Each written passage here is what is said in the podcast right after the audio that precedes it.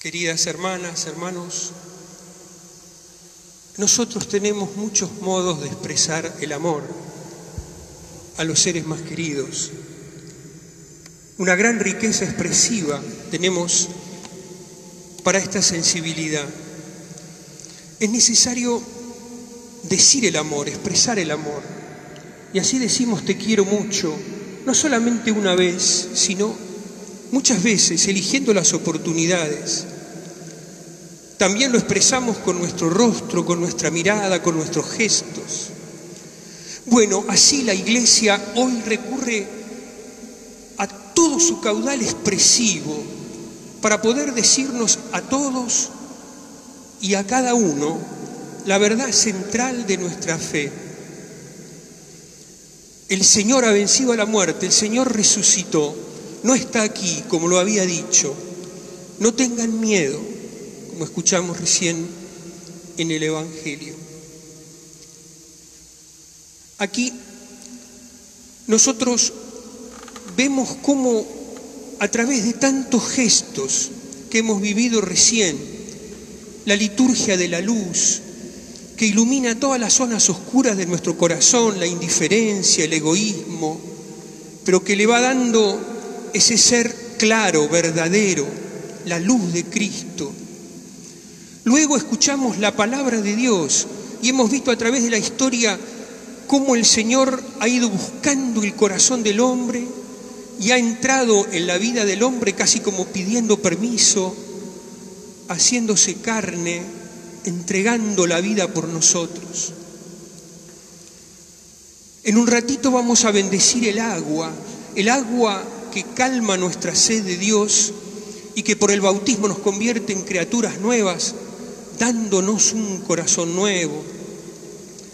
Y luego la liturgia eucarística, el pan nuevo que partimos y compartimos para poder calmar todas las hambres que tiene el corazón humano. Bueno, toda esa riqueza expresiva le sirve a la iglesia para decir a todos y a cada uno, Dios te quiere como nadie. Él te amó y entregó la vida por vos. El amor ha vencido a la muerte, el amor ha sido más fuerte que la muerte. El destino del hombre no está marcado como punto final por la muerte, sino por la vida. San Juan Pablo II decía que nadie puede vivir sin amor. Podemos vivir sin muchas cosas, pero sin amor no podemos vivir. Y lo hemos comprobado en este tiempo de aislamiento. Hemos hablado por teléfono con muchas personas, hemos querido hacernos presentes, hemos recibido el cariño y el amor de muchos, preguntando cómo estás y hablando muchas veces de cosas que habitualmente no hablamos. Es esta necesidad de valorar nuestros vínculos, de saber con quién contamos, porque solo el amor nos da seguridad en la vida. Solo el amor hace que estemos verdaderamente firmes. Y hoy entonces la Iglesia recurre a todo esto para expresar su gran verdad. La muerte ha sido vencida para siempre. El amor del Padre conmovido por ese acatamiento total a su voluntad de Jesús, le devuelve la vida y lo resucita para que nos entregue esa vida a todos nosotros. Es comprensible que en este tiempo proyectemos sombras. No sabemos cómo acaba esto, cuándo acaba esto. Empezamos a sentirnos inquietos, empezamos a sentirnos ansiosos. Es comprensible. Pero también es verdad que en este tiempo hemos experimentado cosas muy esenciales. Hemos comprobado la interdependencia de nuestros trabajos. Hemos comprobado el valor que tienen los servicios esenciales y los cuales nadie se podría mover. Hemos valorado más el pan de cada día,